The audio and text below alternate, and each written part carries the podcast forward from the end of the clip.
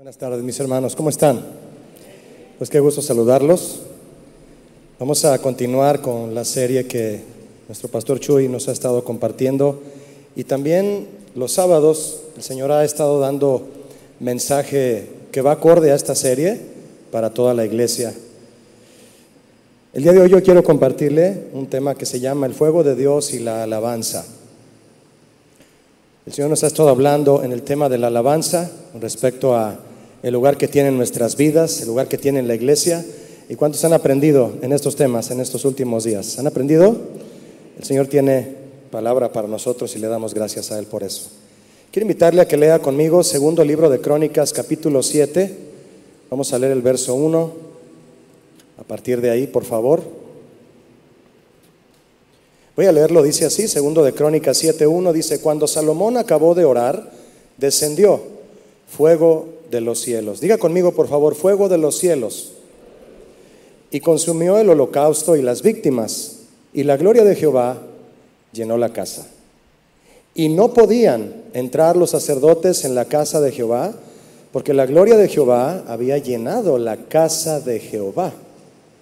Cuando vieron todos los hijos de Israel descender el fuego y la gloria de Jehová sobre la casa, se postraron sobre sus rostros en el pavimento. ¿Y qué hicieron? Adoraron y alabaron a Jehová diciendo, porque Él es bueno y su misericordia es para siempre. Esta fue la ocasión en la que la gloria del Señor llenó la casa. ¿Qué casa?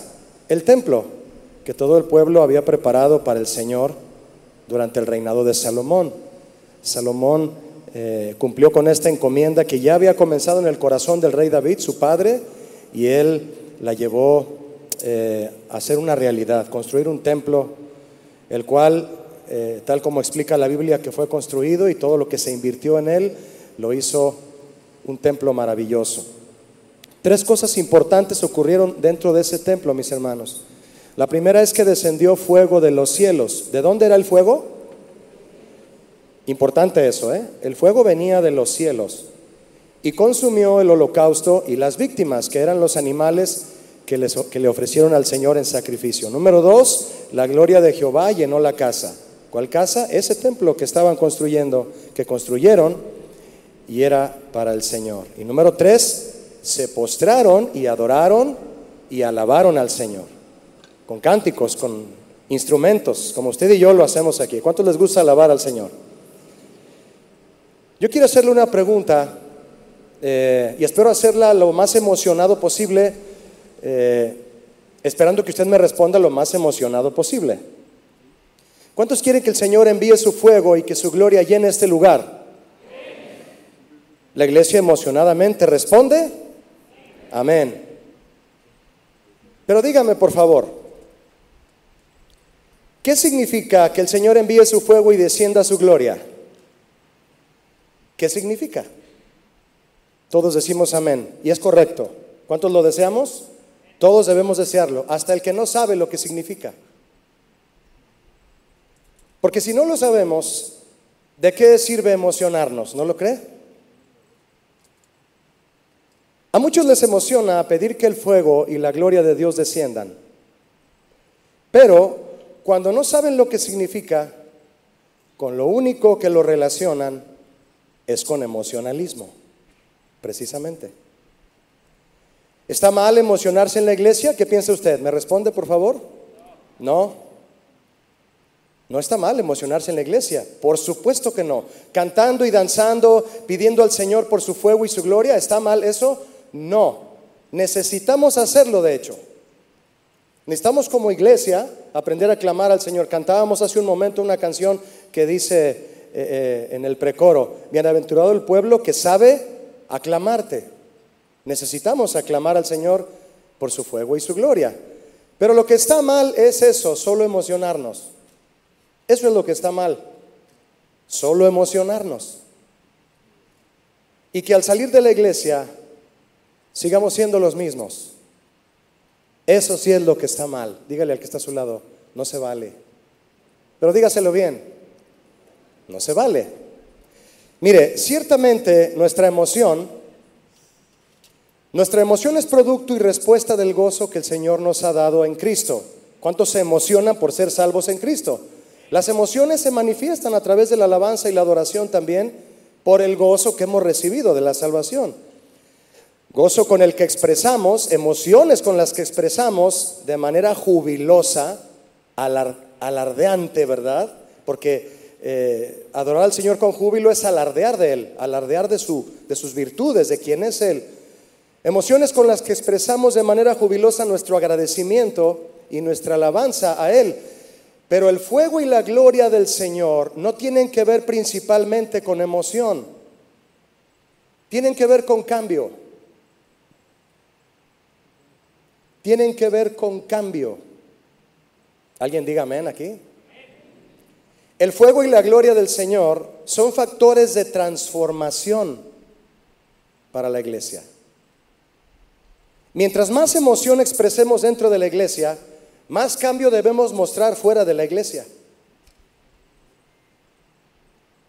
A mayor emoción dentro de la iglesia, mayor transformación fuera de ella. Amén. Nuestra emoción aquí en la iglesia nos compromete a ser mejores allá afuera. ¿Sí o no? La emoción del creyente, cuando alaba a Dios, debe ser, debe ser sustentada por un cambio verdadero en su vida. ¿Cuál cambio? El que produce la palabra de Dios cuando es obedecida por el creyente que se emociona en la iglesia. Ofrecer alabanza jubilosa al Señor con danza y música y todo lo que hacemos aquí requiere esfuerzo, por supuesto. Muchos, a muchos les cuesta danzar, por ejemplo.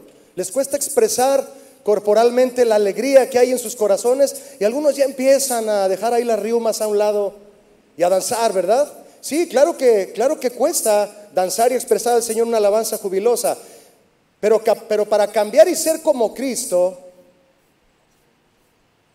eso sí cuesta de verdad. Hace mucho yo escuché una, fábula de un cerdito y una gallina, no sé si usted la escuchó alguna vez, un cerdito y una gallina que escuchaban llorar a un bebé. Y la gallina le dice al cerdito, oye, parece que el bebé tiene hambre. Y le dice el cerdito, sí, parece que tiene hambre. Oye, ¿y si nos ponemos tú y yo de acuerdo para hacerle algo de comer? Le dice el cerdito, está bien, buena idea, ¿qué le hacemos de comer?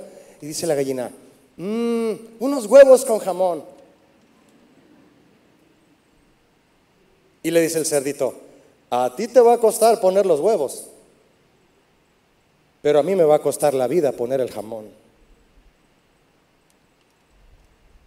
Hay que esforzarse para expresar alabanza jubilosa al Señor, pero para cambiar y ser cada día como Cristo hay que darlo todo, mis hermanos. ¿A cuántos les gustan los huevos con jamón? ¿Y qué va usted a poner? ¿Los huevos o el jamón? Piénselo. El fuego fue usado por el Señor en muchas ocasiones para manifestar su presencia. El Señor acompañó con fuego varias de sus teofanías. ¿Qué es una teofanía? Una manifestación visible de Dios a los humanos. Que su presencia se deje ver. Tal vez no su rostro porque Él le dijo a Moisés, el que me vea, muere. Pero la manifestación de su presencia muchas veces fue con fuego, otras veces con una nube, otras veces con otras manifestaciones naturales. El fuego es símbolo de la presencia de Dios. Cuando Moisés vio la zarza ardiendo, está un ejemplo, usó el Señor el fuego. El fuego es símbolo de su santidad, porque Jehová Dios es fuego consumidor, dice Deuteronomio, Dios es celoso, fuego consumidor.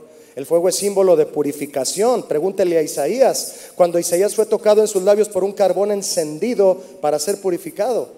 El fuego es símbolo de la justicia de Dios. Cuando Jesús dijo que todo árbol que no da buen fruto es cortado y echado al... El fuego es símbolo del Espíritu Santo.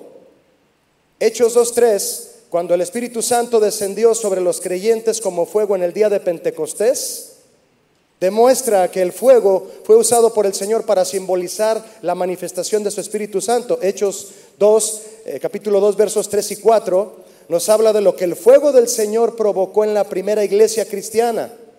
Dice este pasaje, y se les aparecieron lenguas repartidas como de qué, ¿me ayuda? De fuego, asentándose sobre cada uno de ellos. Y fueron todos llenos del Espíritu Santo. Y comenzaron a hablar en otras lenguas según el Espíritu les daba que hablasen. ¿Cuántos quieren ese fuego? Mire mi hermano, hablar en otras lenguas fue solo el principio de lo que el fuego de Dios provocó en esa iglesia. Fue solo el principio. El fuego del Espíritu Santo los purificó y los capacitó para hacer la iglesia avivada, encendida, que el Señor quiere ver sobre la tierra. Si usted lee los versos 42 al 47 en su casa, de Hechos 2, Hechos 2, 42 al 47, usted va a descubrir el gran cambio, cambio, no emoción, no emocionalismo, cambio que el fuego de Dios provocó en aquella iglesia. El fuego de Dios los provocó a perseverar, a pegarse a la doctrina, a tener comunión con Dios y entre ellos mismos, a compartir el pan, a orar todos los días, a experimentar milagros, a ayudarse y ser generosos unos a otros sin límite, a tener gozo grande en las pruebas, a ser sencillos de corazón, a dar testimonio al mundo, a alabar al Señor sin parar y a esparcir el Evangelio por todos lados. Todo eso es el cambio que demuestra que el fuego de Dios ha encendido una iglesia. ¿Cuántos quieren el fuego de Dios entonces? Es más que emoción. No lo olvide, es cambio. Segundo de Crónicas 7.1, ¿me acompaña? Dice así la palabra del Señor. Cuando Salomón acabó de orar, descendió fuego de los cielos. Otra vez respóndame, ¿de dónde fue el fuego? De los cielos. No lo creó el hombre, no fue fuego humano. Y consumió el holocausto y las víctimas y la gloria de Jehová llenó la casa. En el Antiguo Testamento, los sacerdotes encendían ellos mismos los sacrificios. Ellos traían fuego y ellos les prendían fuego a los sacrificios, a los animales, esperando que estos eh, sacrificios encendidos fueran una ofrenda agradable al Señor. Pero el hecho, mis hermanos, de que el Señor enviara fuego de los cielos sobre los sacrificios que le ofrecían, el hecho de que fuera él quien lo encendiera el sacrificio, significaba un rotundo sí, me agrada tu ofrenda. Sí, me agrada tu ofrenda, yo la enciendo. No necesitas fuego humano, enviaré fuego del cielo. Si tu vida está apagada, ¿con qué preferirías que sea encendida? ¿Con los chispazos de tu emocionalismo sabatino? ¿O con el fuego de los cielos? ¿Cuál de estos dos crees que realmente cambiaría tu vida? Nuestros chispazos de emocionalismo son nuestros esfuerzos para prometer obediencia. Te prometo obediencia, Señor, chispazos. Que después de un instante son apagados por la desidia y la indiferencia. Pero el fuego de los cielos es la aprobación de Dios a nuestra manera de vivir. ¿Cuántos quieren que Dios apruebe tu manera de vivir? El fuego de los cielos es lo que lo demuestra. Si no ha caído fuego de los cielos sobre tu vida, bueno, hay que clamar por Él, mis hermanos. ¿Cuántos van a clamar por Él? El fuego de los cielos es la aprobación de nuestra manera de vivir de parte de Dios. Determínate hoy a obedecer al Señor y verás cómo Él envía su fuego a tu vida, si es que de verdad ya no quieres seguir siendo el mismo. Si eres de los que dicen, hasta aquí, determinantemente, no quiero ser igual. Si voy a volver a danzar, si me voy a volver a emocionar en la presencia de Dios, si le voy a volver a alabar con todo mi corazón en la iglesia, algo va a ocurrir afuera entonces.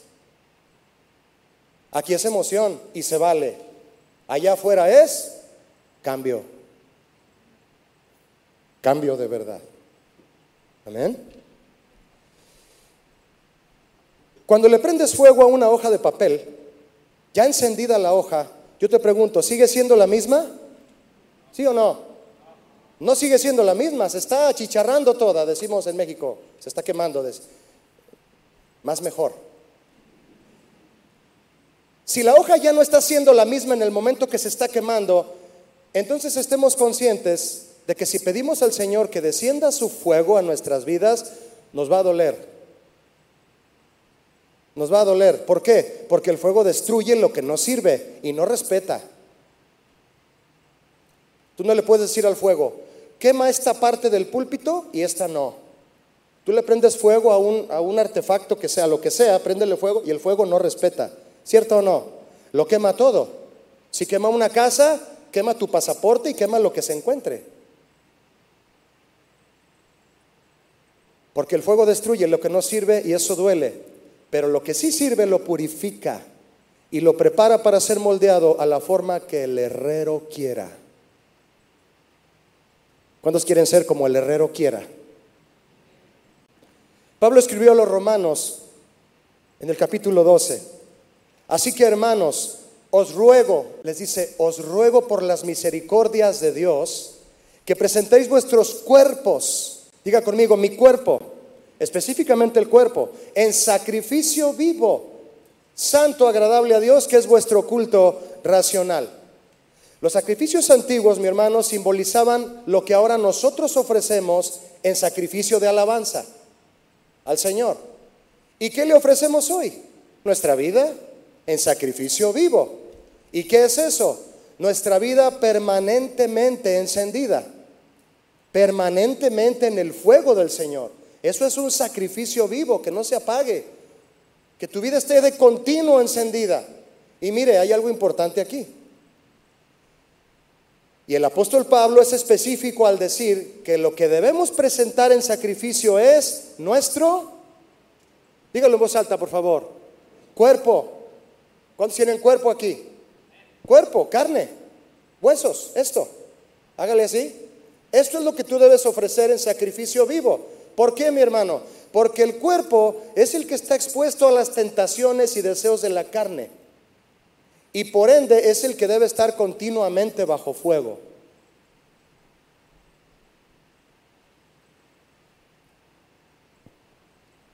Cuando usted se determina a obedecer al Señor en todo lo que usted, en todo lo que Él le pide, mejor dicho, ¿sabe lo que usted está haciendo cuando usted se determina a obedecer? Usted se está echando un clavado al crisol para ser quemado, para caer en el fuego de Dios arrojarse al crisol del Señor confiadamente y sin reservas. Eso es lo que usted hace cuando usted dice, te voy a obedecer, Señor. Pero muchos se quedan en el trampolín y el crisol está ahí abajo. Y dicen, sí, sí me aviento, no me aviento, sí me aviento, porque va a doler. Porque el fuego de Dios quema. ¿Cuántos se han quemado en la estufa? Los que no tienen estufa eléctrica que prendes un cerillo o el encendedor eh, y al acercar la mano te has quemado, en una plancha simplemente. ¿Duele o no duele? ¿Se imagina que Dios nos queme todos? ¿Que te queme completo en tu cuerpo encendido? Va a doler, mis hermanos. El fuego es sinónimo de cambio, no solo de emoción. Segundo libro de Crónicas 7. Quiero invitarle a que lea conmigo la parte final del verso 1. 7.1, de, segundo de Crónicas 7. Al final y dice, y la gloria de Jehová llenó la casa. La gloria de Jehová llenó la casa. La palabra gloria en hebreo significa peso. Cuando usted dice la gloria de Dios, es el peso de Dios. Eso significa la palabra gloria, el peso de Dios. Señor, lléname de tu gloria, lléname de tu peso. ¿Se imagina? Yo le pregunto a usted, ¿Cuánto pesa el Señor? ¿Cuánto pesa su gloria? Se oye incoherente la pregunta, ¿no? Se oye así como incongruente, ¿no? ¿Cuánto pesa el Señor? Bueno, suena ilógica e incoherente la pregunta, pero es más incoherente tratar de tomar y cargar la gloria de Dios, la que solo Él puede cargar y llevar. Por eso muchos cuando lo intentan terminan aplastados, cuando quieren cargar la gloria de Dios, la gloria que solo Él merece y que solo Él debe de llevar. ¿Me explico o no? Muchos intentan llevarse la gloria de Dios y mueren aplastados, mueren en el intento. La gloria del Señor es todo lo que Él es, toneladas de santidad, toneladas de sabiduría, toneladas de gracia, toneladas de poder y de amor insuperables, toneladas, millones de toneladas. Con todo eso Él quiere llenar la casa pero no la llenará hasta que los sacrificios que ofrezcamos le sean agradables a Él. ¿Qué quiere decir? A partir de que nuestra vida sea aprobada por Él, por nuestra entrega y obediencia totales, entonces su gloria llenará la casa. Pues claro, ¿A quién le gusta entrar a una casa desordenada, sucia y maloliente? ¿A usted le gusta entrar a una casa sucia y maloliente y desordenada? A nadie le gusta, tampoco al Señor.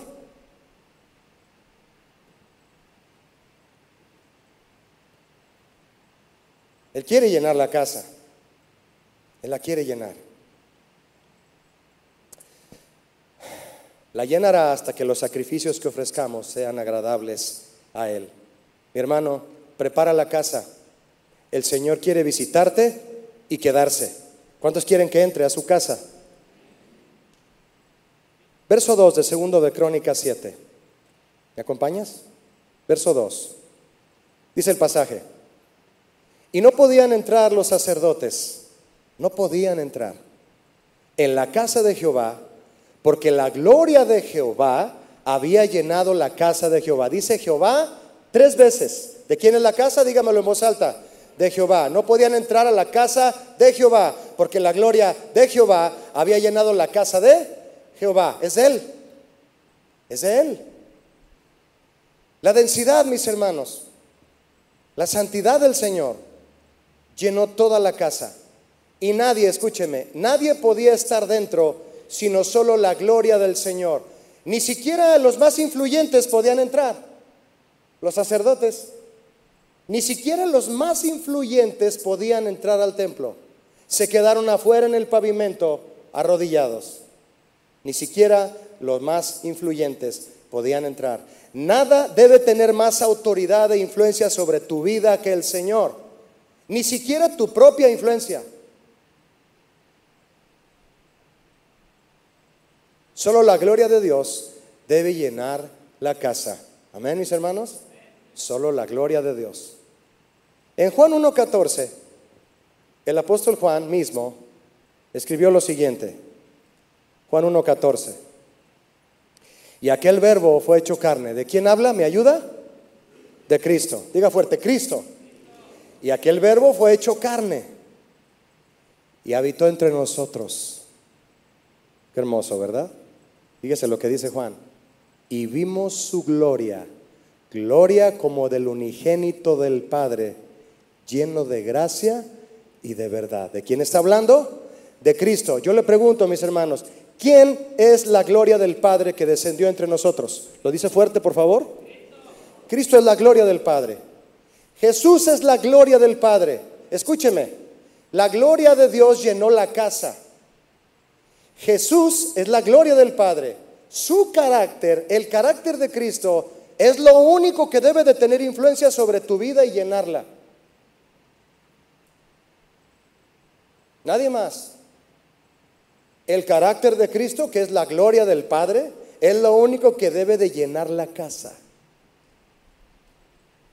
O sigue habiendo rincones en la casa en donde tu carácter ocupa ese rincón. La gloria de Jehová llenó la casa y nadie ni nada podía estar dentro porque solo la gloria de Jehová debe llenar la casa. El carácter de Cristo es lo único que debe de tener influencia sobre tu vida y llenarla. ¿Cuántos quieren eso aquí?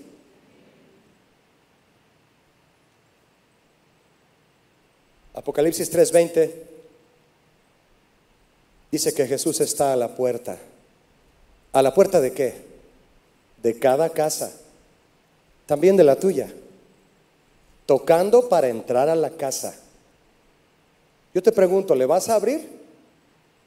¿O vas a recoger primero antes de que entre? ¿Vas a barrer y trapear? ¿Vas a sacar los ídolos? ¿Qué tienes que hacer para recibir a Jesús? ¿Cómo está tu casa? ¿Cómo está tu casa para recibirlo a Él? Porque Él tiene que llenar la casa. Mis hermanos, al entender lo que significa el fuego y la gloria de Dios, cada creyente hoy debemos desear aquella misma experiencia que Salomón y el pueblo tuvieron, la debemos anhelar, que cuando nos dediquemos al Señor, descienda su fuego y su gloria a la casa. Debemos desear que el Señor se agrade de nuestro sacrificio de alabanza, de tal forma que su fuego descienda, que consuma el sacrificio, que el fuego haga lo que tenga que hacer en nosotros y que su gloria llene toda la casa. Diga conmigo, toda la casa. Ponga su mano en su corazón y diga, toda la casa. Toda. Hasta el armario donde hay cosas olvidadas ahí que no le has mostrado al Señor y que crees que Él no las sabe y sí la sabe.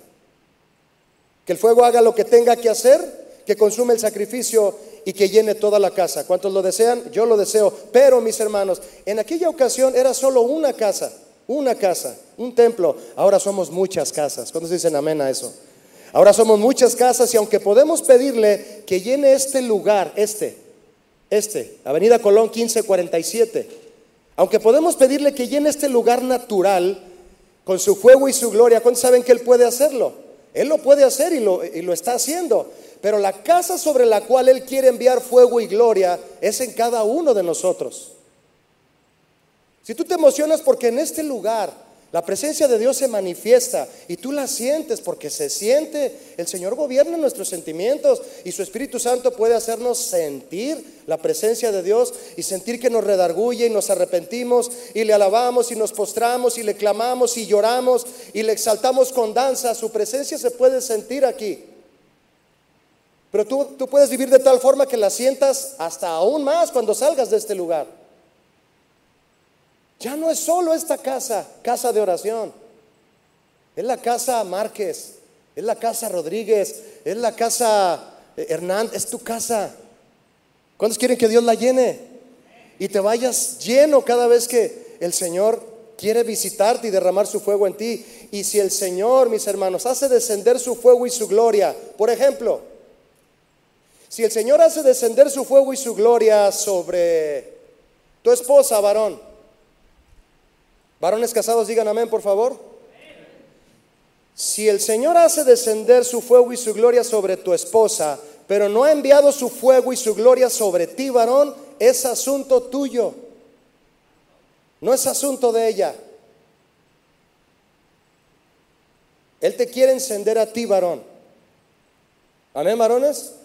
Y también, si el Señor, mi hermana, ha derramado su fuego y su gloria sobre tu esposo, porque Él ha buscado al Señor y a ti no, mujer, es asunto tuyo, mi hermana.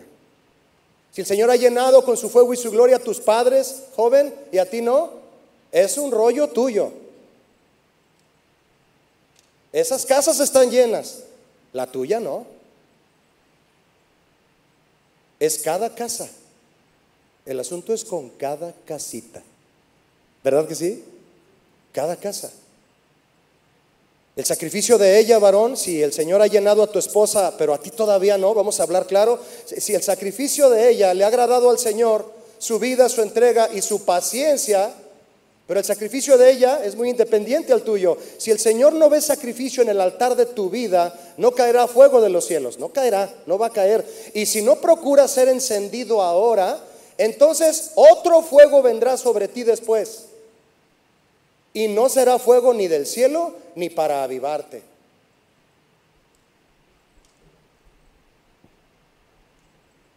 Para que el Señor envíe su fuego sobre nosotros como iglesia, debemos desearlo de manera individual. Individual. ¿Cuántos van a contribuir a que el Señor encienda la iglesia? Cada uno somos importantes, mi hermano, y te, ha traído aquí como pieza de rompecabezas. ¿Y de qué sirve un rompecabezas sin una sola pieza? Se ve mal. A cada uno el Señor nos está somos ladrillos, dice el apóstol Pedro. Somos piedras unidas que formamos parte del templo del Señor. Somos rocas todas del, eh, del, mismo templo. Así lo puso como ejemplo el apóstol Pedro. Lo debemos desear individualmente. Muchos se apropian o quieren más bien apropiarse de la gloria eh, que, que el Señor ha llenado en otras casas, en otras personas. No, el Señor debe llenar la tuya y lo necesitas. Cada varón, cada mujer, cada joven, cada adulto, cada anciano. Y entonces lo deben de desear cada uno. Cada matrimonio entonces se va a encender en el fuego del Señor y entonces cada familia se va a encender. Y si se encienden los matrimonios y las familias, se va a encender la iglesia. Señor, enciende tu iglesia, desciende, haz descender tu fuego sobre tu iglesia. El Señor te va a decir, primero sobre tu matrimonio, ¿qué te parece? Primero sobre tu familia, primero sobre tu vida. Si de verdad, mis hermanos, deseamos el fuego y la gloria de Dios en nuestra iglesia, debemos procurarlo primero, cada uno de nosotros, en nuestro corazón. Amén, mis hermanos. Proverbios 29, 18. Mira lo que dice. Proverbios 29, 18. Dice lo siguiente. Mientras lo abres te comento lo siguiente, o lo buscamos, mis amigos de video lo ponen en pantalla. Yo le pregunto, ¿qué es lo que ha evitado en la actualidad que el Señor envíe su gloria y su fuego sobre muchos? ¿Qué lo está evitando? ¿Te quieres hacer esa pregunta? Si eres, eh, si quieres ponerte delante del Señor, el Señor, yo estoy apagado. Ni emociones tengo. Pero vengo a la iglesia, Señor. Y quiero lo que tú quieres darme. Y quiero lo que ellos tienen. Y, me siento con un deseo. Y me pongo delante de ti, Señor. Pero ¿qué, mi hermano, es lo que ha evitado en la actualidad que el Señor envíe su gloria y su fuego sobre muchos? Y mire, fue precisamente Salomón quien escribió esto, Proverbios 29 y 18. Sin profecía el pueblo se desenfrena, mas el que guarda la ley es bienaventurado. Un proverbio para aprender un proverbio para guardarlo, de pocas palabras, pero de gran sabiduría. Así son los proverbios. Cúmulos pequeñitos de gran sabiduría. Sin profecía el pueblo se desenfrena. ¿Qué es profecía? Lo que un profeta viene y habla al frente, sí, pero en general la palabra profecía viene del griego revelación. Profecía aquí es revelación. Mis hermanos, solo el consejo bíblico y los mandamientos de Dios nos revelan la manera recta de vivir. ¿Quieres conocer la manera recta de vivir? Apégate al consejo bíblico que se nos enseña en la iglesia. Nos revelan el carácter de Cristo. Y si guardamos la ley, somos bienaventurados. ¿Cuántos quieren ser sumamente felices? El que guarda la ley va a hacerlo. Yo le pregunto, ¿hay profecía? ¿Hay revelación de Dios para nosotros en esta iglesia? ¿Me ayuda? Sí, ¿cuántos dan gloria a Dios por eso?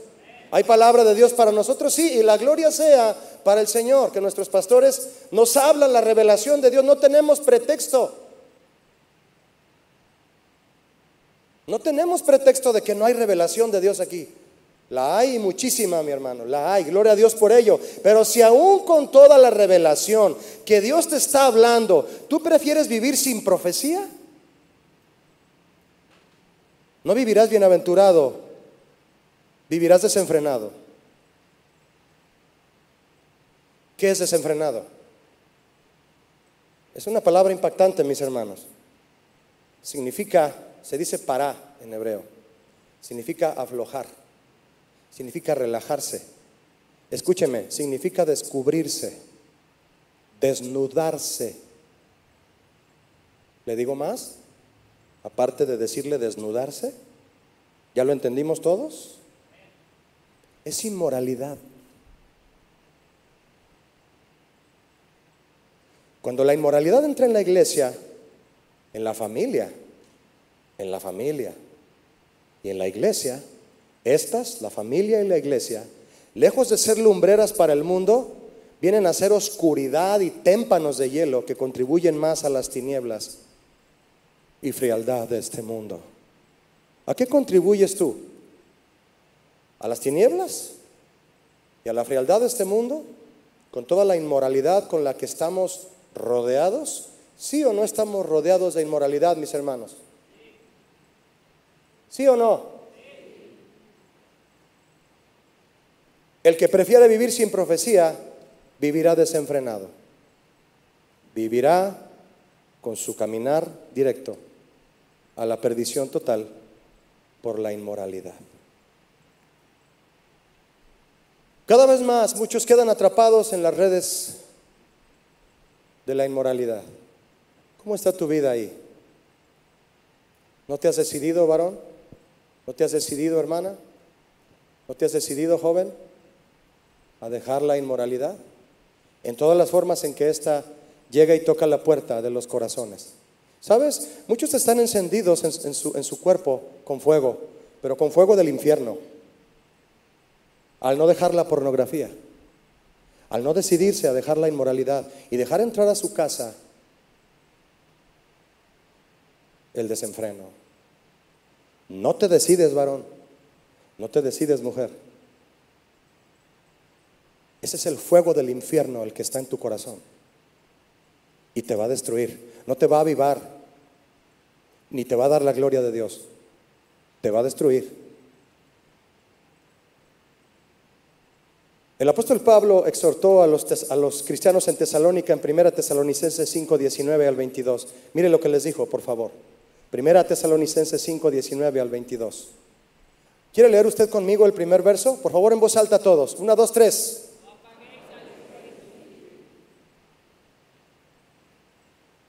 No lo apagues.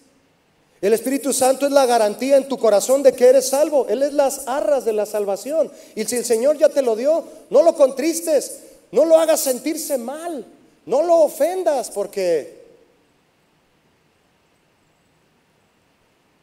no lo apagues. Verso 20, ¿me ayudas a leerlo? Son versos bien cortitos, pero bien potentes. Verso 20, no menosprecies las profecías. No vivas sin profecía, te vas a desenfrenar. El fuego que te va a encender es el fuego de los demonios. 21. Examínalo todo, examina tu vida. Retén lo bueno, desecha lo malo. 22. Absteneos de toda especie de mal. Yo quiero preguntarle algo, mi hermano, a todos ustedes. ¿Qué es abstenerse? ¿No es acaso decidir firmemente no hacerlo? ¿Sí o no? No lo hago y punto. No lo veo y punto. No sigo haciendo eso y punto. Me abstengo. No quiero refresco de cola. Quiero agua natural. Punto. ¿No es eso abstenerse? ¿Quieres venir a consejería para saber cómo abstenerte de hacer lo malo? Está bien, si eres neófito, que significa nuevo, y de verdad no sabes cómo abstenerte de la inmoralidad, está bien, pide consejo. Pero si sí sabes lo que es abstenerse, entonces decídete abstenerte de hacer lo malo. ¿Sí o no, varones? Absteneos de hacer lo malo. Punto. No apagues el espíritu. ¿Querías fuego del cielo? No lo apagues. ¿Qué fue lo que el Señor vio en el rey Salomón y en el pueblo para que se derramara de esa manera? ¿Qué fue lo que vio el Señor, mis hermanos, para que cayera fuego del cielo? ¡Qué tremendo! ¿Qué fue lo que vio? En la Biblia Reina Valera de 1960, la mamá de todas las versiones, tiene como título el capítulo 6 de Segundo de Crónicas, tiene como título Dedicación del templo. Diga conmigo, dedicación. Mire qué importante. Dedicación es la clave. Dedicación es la clave. Muchos hoy procuran levantar imperios en lugar de iglesias. Entiéndase proyectos personales. Procuran una imagen externa ante el mundo en lugar del testimonio del corazón. Procuran fama y reconocimiento y viajes en lugar de ser siervos fieles en la iglesia. No todos dedican al Señor lo que emprenden, ni sus proyectos, ni su vida. Así como en jueces, cada quien hace lo que bien le parece y no lo hacen para Dios. Salomón cumplió el deseo de su padre David, el cual vino del Señor, ese deseo, que era construir una casa para dedicarla al Señor y no un imperio para él. Y por eso el Señor se derramó en fuego y gloria. Por eso lo hizo, mis hermanos. Dedicación es una palabra clave en las costumbres de Israel desde la antigüedad. A las ceremonias de dedicación los hebreos les llamaban Hanukkah. Hanukkah o Hanuchá, que traducido es, escúcheme, renovación. Renovación. Palabra que en la Biblia Septuaginta fue traducida como renovación. Desde de la dedicación surge la renovación. ¿Quieres ser renovado? Dedícate. Dedícate, dedica la casa, dedícala. ¿Qué significa dedicarse? Dedicarse es enfocar las fuerzas, la abnegación, las convicciones, los deseos y todo lo que se es y se tiene sobre un fin determinado. Eso es dedicarse. una carrera profesional, aprender un nuevo idioma, un instrumento musical, un oficio, comenzar un negocio, proyectos que requieren dedicación para lograrlos. ¿Cierto o no, mis hermanos? De esa misma manera, para que el fuego y la gloria desciendan, necesitamos dedicarnos. Dedicar la casa, dedícala, abstente de lo malo, no apagues el espíritu, examínalo todo, pretén lo bueno. De esa misma manera, para que el fuego y la gloria del Señor desciendan, necesitamos dedicación. Dedicar es algo que se consagra para algo exclusivamente o para alguien exclusivamente. Eso es dedicar. Lo dedico a ti. Este piano está dedicado para servir en la iglesia. Jamás vas a oír una canción de Juan Gabriel con ese piano. Se dedica. Los instrumentos y los utensilios en el tabernáculo, mis hermanos, se dedicaban. Por eso, pobre de aquel que entrara y los tocara. Pobre de aquel que entrara y tocara el arca. Caía muerto, simplemente. Tenían que taparla con un, con un manto especial y una familia de la tribu de Leví, la, familia de Coat, ellos eran los únicos oficiales para llevar el arca, nadie más. Hay de aquel que la toque con un dedo, porque está dedicada. Dedicada.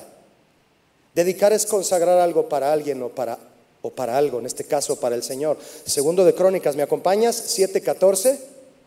Fíjate lo que dice este verso hermoso que alguna vez hemos leído todos. Si se humillare mi pueblo, sobre el cual mi nombre es invocado, y oraren y buscaren mi rostro, y se convirtieren de sus malos caminos. Es decir, si mi pueblo se consagra en santidad para mí, dice el Señor, entonces, diga conmigo entonces, ¿Ya vio que el Señor está esperando? Señor, derrama tu fuego. Yo estoy listo. Tú, tú eres el que no estás listo.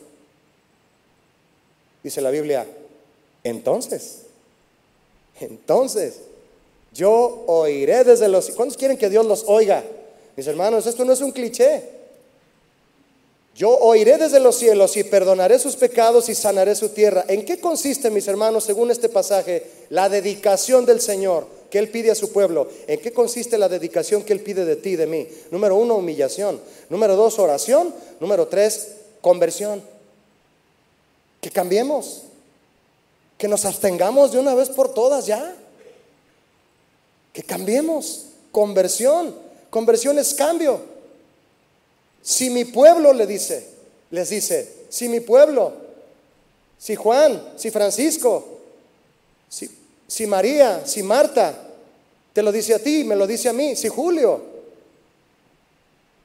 si mi pueblo, el Señor espera, mis hermanos de su pueblo, una dedicación total, una entrega total de las áreas en las que Él debe reinar. Es decir, Él quiere vernos realmente hambrientos de una renovación, de una dedicación. Quiere ver si de verdad deseamos convertirnos de nuestros malos caminos. Dice, si se convierten. Aquí convertirse es si deciden dejar lo que no quieren dejar. Cambiar de, vida de una vez por todas. Ya.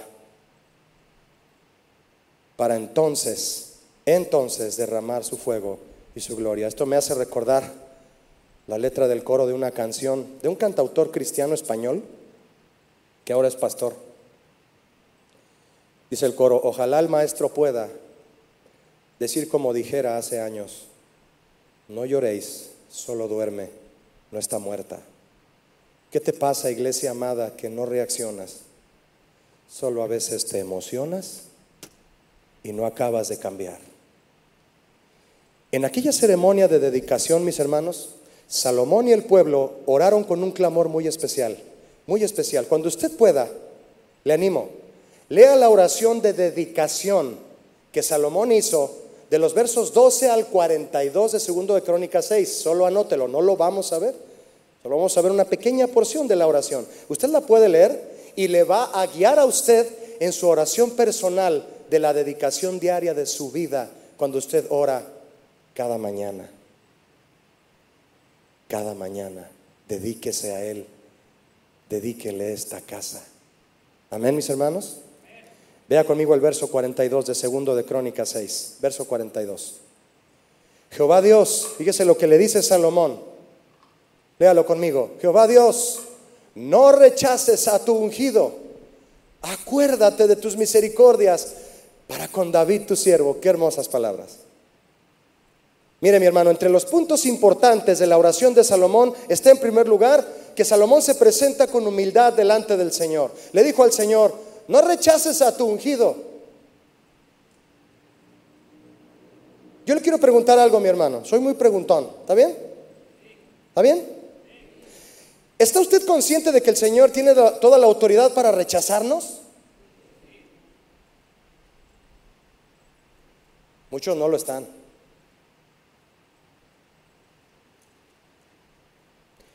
Y tiene toda la autoridad para no aceptar nuestras ofrendas como quiera que se las ofrezcas.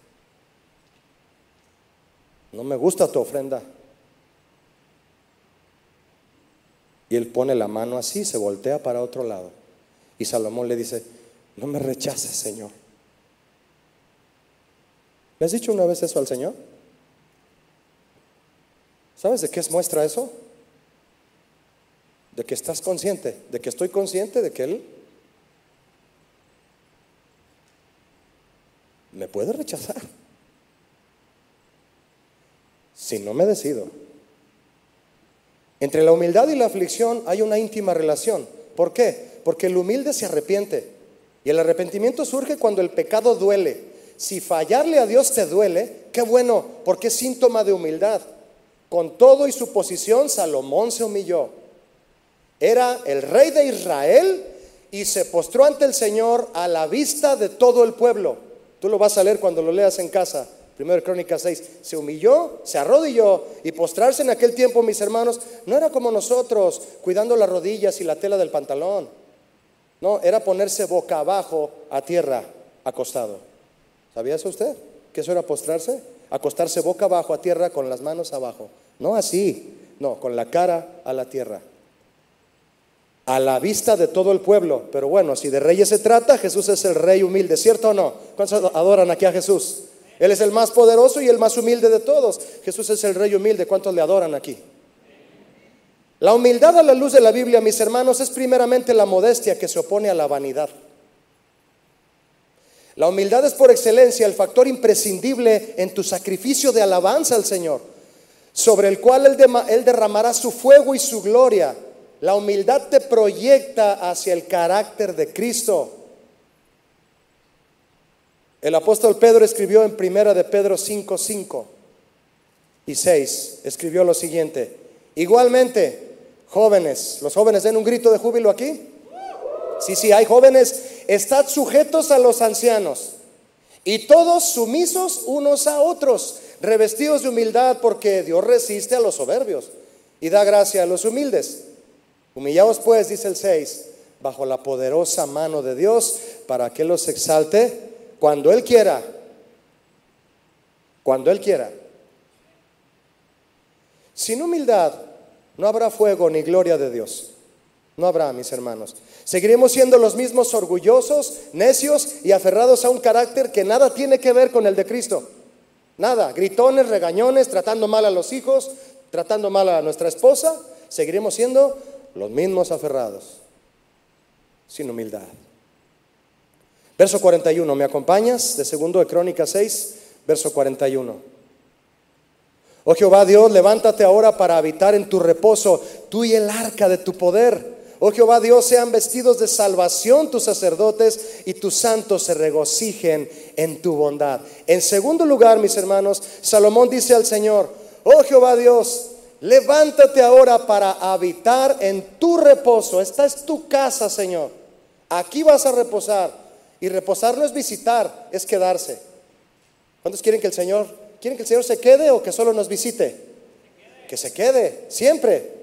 El templo y todo lo que dentro de él se realiza es dedicado totalmente al Señor, porque Él es el dueño del templo. Él te hizo y Él te compró. Suena irónico, pero así es. ¿Cómo que Él me hizo y Él me compró? Sí, Él te hizo, pero te le perdiste y fuiste de otro dueño. Y no fue y te arrebató del otro dueño que te robó. Fue y pagó un precio para recuperarte. Mis hermanos, somos del Señor dos veces. Él nos hizo y Él nos compró. ¿Se sabe esa historia? De un niño que hizo un barco y lo llevó al río, pasó meses haciéndolo de madera, lo llevó al río y se le perdió. A los meses lo vio en una vitrina en el centro y entró y le dijo al de la tienda, ese barco es mío. El de la tienda le dijo, no, yo me lo encontré, si lo quieres, cuesta dos mil pesos. El niño salió triste, pero no se desanimó y empezó a trabajar y a trabajar hasta que juntó los dos mil pesos y fue y compró el barco. Y le dijo al barco, eres mío dos veces. Eres mío porque yo te hice y porque yo te compré. ¿No le quiere dar un aplauso a Cristo?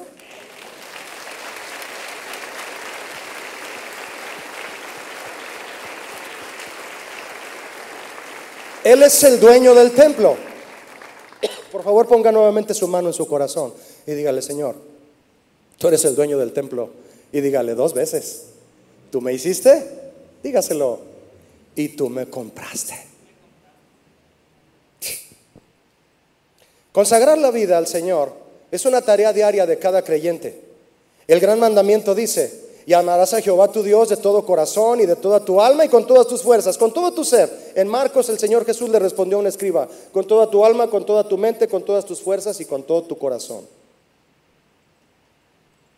Y si yo le pregunto a usted, ¿ama al Señor con todo su corazón, su alma y su mente y sus fuerzas? La respuesta automática inmediata es, sí, sí lo amo, con todo eso, pero si todo lo que tiene que ver con nuestro corazón, alma y fuerzas está encerrado en el marco del tiempo y somos buenos para desperdiciar el tiempo en el mal uso de las redes, del internet y otras costumbres ilusorias, lejos de dedicar más nuestro tiempo al Señor, lo desperdiciamos y al hacerlo es mentira que amamos a Dios con toda el alma, fuerzas y corazón. Si tú y yo perdemos el tiempo, es mentira que lo amamos con alma, fuerzas y corazón porque eso está en el marco del tiempo. El entretenimiento y las mil distracciones que, te rodean están atrofiando tu dedicación personal, tu consagración espiritual, te están dejando en puras cenizas. Lee conmigo, por favor, segundo de Crónicas 7.2. ¿Me acompañas? Segundo de Crónicas 7.2. Y no podían entrar los sacerdotes en la casa de Jehová, porque la gloria de Jehová había llenado la casa de Jehová. El Señor no dejó entrar a nadie a su casa. Le dijeron, Señor, este, este templo es tuyo y de nadie más. Y les tomó la palabra. El Señor dijo, ah, sí, es mío. Ok, entonces no quiero a nadie dentro de este templo, sino solo yo. No quiero ese novio o novia que no me ama y te está alejando de mí. No quiero esas amistades que no quieren mi evangelio y te están corrompiendo. No quiero ese trabajo ni ese negocio en el que te metiste y no es mi voluntad. ¿En serio la casa es mía? Te pregunta el Señor. Respóndele. Respóndele a Él. ¿En serio la casa es mía?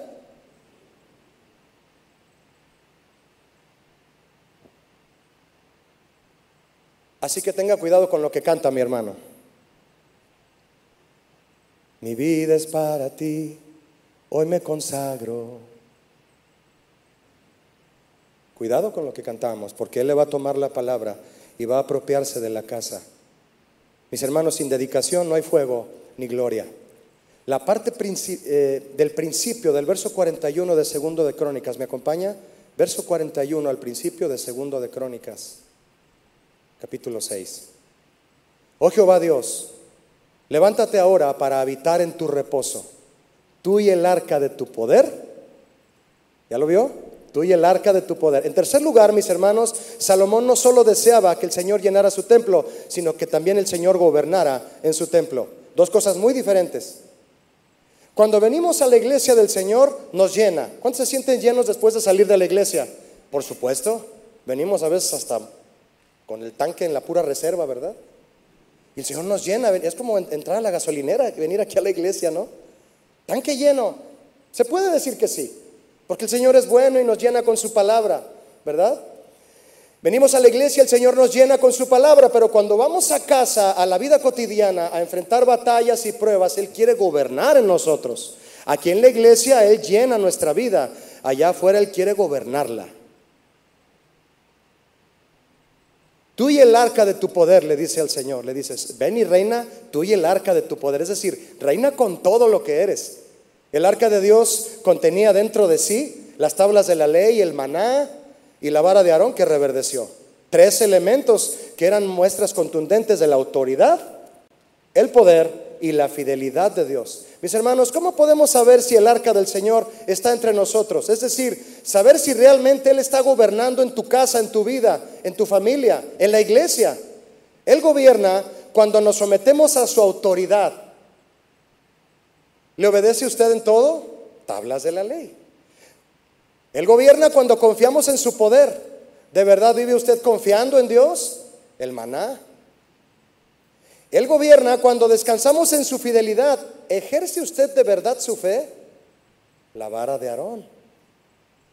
¿Quieres su fuego y su gloria en todo lo que haces? Entonces deja que Él gobierne en tu vida.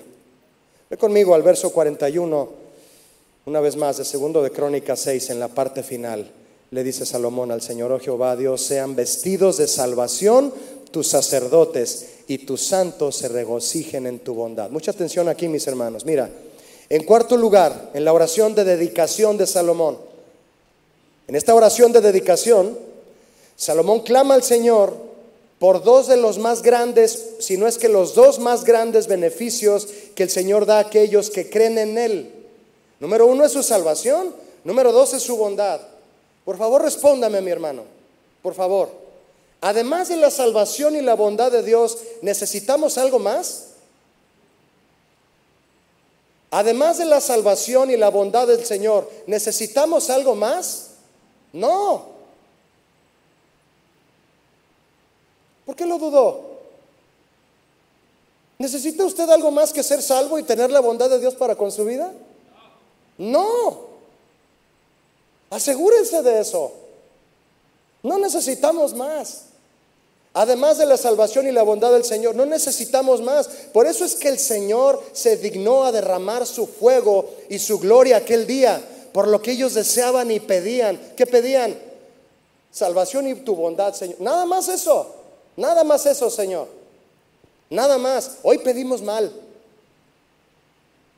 Hoy pedimos mal y no recibimos, dice Santiago porque pedimos lo que no necesitamos. Hoy la iglesia corre el riesgo de enredarse continuamente en asuntos que no tienen que ver nada con la salvación, nada. Y aún así el Señor sigue siendo bueno con nosotros, esperando a que clamemos a Él por lo que realmente importa.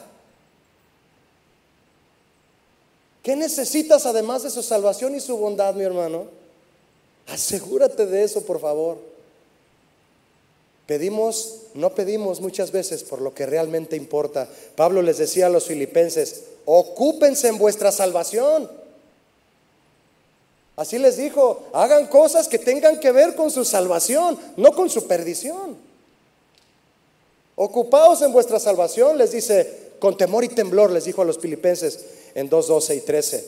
Porque Dios es el que en vosotros produce así el querer como el hacer por su buena voluntad. Mis hermanos, atendamos la voz del Señor, que es bondadoso, y nos impulsa a vivir de tal forma que todo lo que hagamos apunte hacia nuestra salvación y no hacia nuestra perdición, que nos ocupemos en perseverar, porque sólo así seremos salvos y nos importará la salvación de otros. A un creyente encendido le importa la salvación de otros también, no solo la suya. Verso 41 de segundo de Crónicas 6. ¿Me acompaña? Oh Jehová Dios, sean vestidos de salvación tus sacerdotes. Mire mi hermano, todos los que amamos y servimos al Señor, debemos desear las vestiduras de salvación más que cualquier otra vestimenta. Y cuando nos vistamos de salvación, otros querrán ser salvos como nosotros. Y a nosotros nos importará que sean salvos. ¿Te importa que tu familia sea salva, los que no conocen al Señor? ¿O no te importa? Vístete de salvación para que ellos quieran vestirse igual que tú. Y los invitaremos a conocer a Jesús Y los invitaremos a la iglesia porque eso es lo que hace un sacerdote vestido de salvación. Es un mediador que invita a la gente a tener comunión y reconciliación con Dios.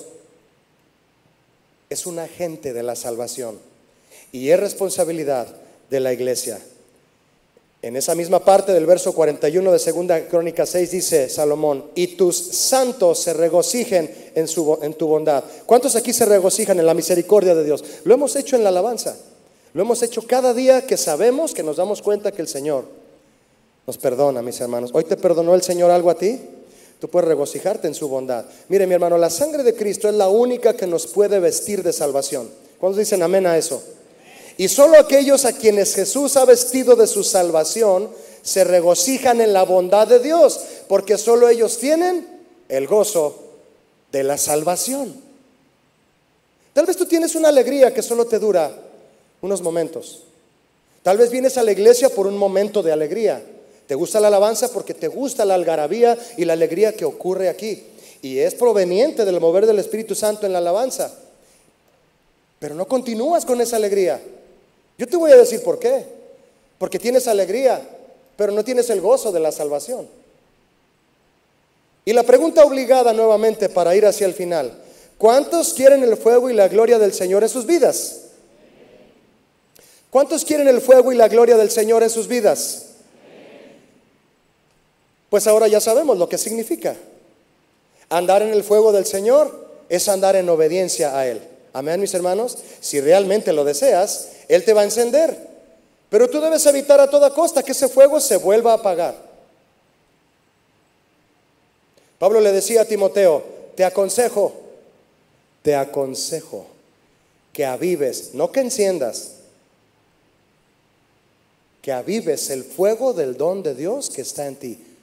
No que lo enciendas, que lo avives. ¿Quién te va a encender? El Señor. ¿O con tus chispazos de emoción quieres encenderte? Ya ni chispas damos. Ya se apagó la bujía. Necesitamos fuego del cielo. ¿Cuántos lo necesitan aquí? El fuego que necesitas en tu vida, Él lo va a encender. Tú lo avivas. ¿Ya se te apagó? Aún es tiempo. El Señor es bueno. Cristo aún no viene. Y ahora ya sabemos lo que el Señor espera de nosotros para enviar su fuego y su gloria. ¿Cuántos lo saben ahora? Él pondrá fuego, mis hermanos, y derramará su gloria. Tú y yo pondremos la leña y el sacrificio. Pero si Él ve que no hay leña ni sacrificio, si no hemos puesto la vida, no habrá fuego. Pero cuando desciende el fuego por haber puesto nuestra vida, tú y yo celebraremos que Él le agrada nuestra vida como ofrenda que a Él le agrada nuestro sacrificio de alabanza. ¿Cuántos quieren que a Dios le agrade su sacrificio de alabanza? Y tu mejor sacrificio de alabanza, mis hermanos, es tu vida puesta en cada canción, es tu vida puesta en cada acción, es tu vida puesta allá afuera, cambiando, cambiando y cambiando. No solo emocionándote, emocionándote y emocionándote. Se trata de cambiar. Para terminar, quiero invitarte a que leas conmigo, segundo de Crónicas 7.3. Lo vamos a leer. Y terminamos. Quiero pedirle al grupo de alabanza si sube, por favor. Lee conmigo segundo libro de Crónicas 7.3. ¿Lo tienen todos? Va a estar ahí en la pantalla. Ahí está listo. Por favor, con atención. Cuando vieron todos los hijos de Israel, ¿hay algún, ¿hay algún hijo de Israel aquí? Levante su mano y muévala así. Yo soy hijo del Señor aquí. Él me ha adoptado, Él me ha traído a la iglesia, a su vida. Cuando vieron todos los hijos de Israel, todos los, todos los eh, feligreses de casa de oración, descender el fuego y la gloria de Jehová sobre la casa, se postraron sobre sus rostros en el pavimento y adoraron y alabaron a Jehová, diciendo, ¿lo puedes decir en voz alta conmigo? Dígalo en voz alta, dígalo en alabanza a Él, por favor, aquí, porque Él es bueno y su misericordia es para siempre. Amén. Una vez más, mis hermanos, escuche, una vez más, la respuesta del pueblo de Dios por todo lo que Él ha hecho, por todo lo que está haciendo y por todo lo que hará, una vez más la respuesta de la iglesia es una celebración de adoración y alabanza delante de Él, porque Él es bueno y para siempre es su misericordia. ¿Cuántos quieren alabarle por eso entonces? Quiero invitarte a que te pongas de pie y oremos juntos, por favor. Vamos a orar. ¿Cuántos quieren orar esta tarde con una oración de dedicación? Te invito a cerrar tus ojos y a hacer tu propia oración de dedicación. ¿Por qué no le dices al Señor, Señor, esta tarde yo levanto mi ofrenda delante de ti? Pon tu mano en tu corazón y dile, Señor, esta es tu casa y no la va a habitar nadie sino solo tú, Señor. Ven, Padre, y gobierna. Toma control, tú y el arca de tu poder. Dile, ven, habita en tu reposo, Señor. Ven, Señor, y vísteme de tu salvación, porque soy tu sacerdote. Pero no he estado fungiendo, Señor, realmente como un mediador entre aquellos que te necesitan en mi familia. No les he mostrado las vestiduras de salvación. Pídele perdón por eso y dile, Señor, vísteme de tu salvación y tus santos, tu pueblo, tu iglesia se regocije en tu bondad, Señor. Padre, alzo mis manos, álzalas a Él y dile, Señor, te dedico a esta casa, te dedico a este templo, te dedico mi vida, te dedico mi familia, te dedico todo lo que tengo, Señor. Yo deseo que tú, Señor, llenes, que, que tu gloria ocupe, llenes, Señor, todo, todo, cada espacio de mi vida, cada espacio de mi corazón, de mi alma, Señor que no quede ningún solo espacio de mi vida que yo esté dando a otra cosa, a otro propósito, a otra persona que no es tu voluntad. Señor, que ningún rincón de mi corazón no sea lleno o se quede sin el fuego y la gloria de tu presencia. Y con tus manos alzadas, dile, Señor, anhelo el fuego de los cielos. No más los chispazos de mi emoción, Señor. No más mi emoción llevándome a prometerte y prometerte y prometerte y no cumplirte y no cumplirte y no cumplirte. Señor, perdona la inmoralidad en medio de tu pueblo. Perdona, Señor, los ojos inmorales. Perdona el pecado, Señor, en, esa casa. Tú estás tocando a la puerta ahora y esperas que abran la puerta, Señor, para entrar a esa casa y tener comunión. Esa casa tiene que estar lista, tiene que estar dedicada, tiene que santificarse, tiene que estar limpia para que el Rey de Reyes entre y tome su lugar. Gracias Señor Jesús.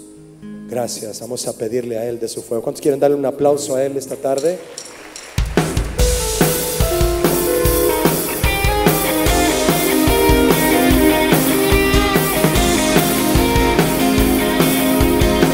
Aplaude a Él con todo tu corazón.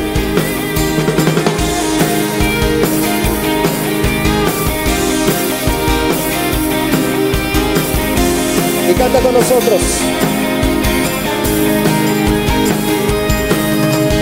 Hoy venimos ante ti con un corazón dispuesto a rendirse a ti, Jesús, sedientos de ti, te buscaremos. ¿Cómo lo vamos a hacer? más que el siervo busca por las aguas. Hoy venimos ante ti con una oración, un clamor de alabanza a ti, Señor. Purifícanos en tu Santo Espíritu. Levanta tu voz y dile anhelamos ver tu gloria aquí, más que una canción, es nuestro amor a ti, Señor, avívanos, vamos a decirle a Él, envía tu fuego, seamos el pueblo que anuncia y ama tu verdad abre los cielos, sea llena la tierra de tu gloria y alabanza y las naciones verán tu salvación. Aplaudiendo todos.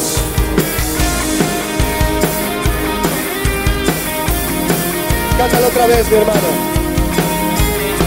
Díselo. Dile a él. Hoy venimos ante ti con un corazón dispuesto, Señor, dispuesto a rendirse a ti, Jesús, sedientos de ti, te buscaremos. Más que el siervo busca por las aguas, hoy venimos ante ti con una oración, con una oración. Con un clamor, Jesús, un clamor de alabanza a ti, Señor. Purifícanos en tu Santo Espíritu. Dile fuerte, anhelamos ver tu gloria aquí, más que una canción, nuestro clamor a ti. Oh, Señor, avívanos, díselo a él, envía tu fuego, que seamos el pueblo que anuncia y ama tu verdad. Dile a abre los cielos, sea llena alabanza y las naciones verán. Oh, avívanos, vamos envía tu fuego, que seamos el pueblo que anuncia y ama tu verdad. Abre los cielos, sea llena la tierra de tu gloria y alabanza y las naciones avívanos, avívame, envía tu fuego que seamos el pueblo que anuncia y ama tu verdad. Abre los cielos, abre los cielos, sea llena la tierra de tu gloria y alabanza y las naciones verán. Avívanos, envía tu fuego,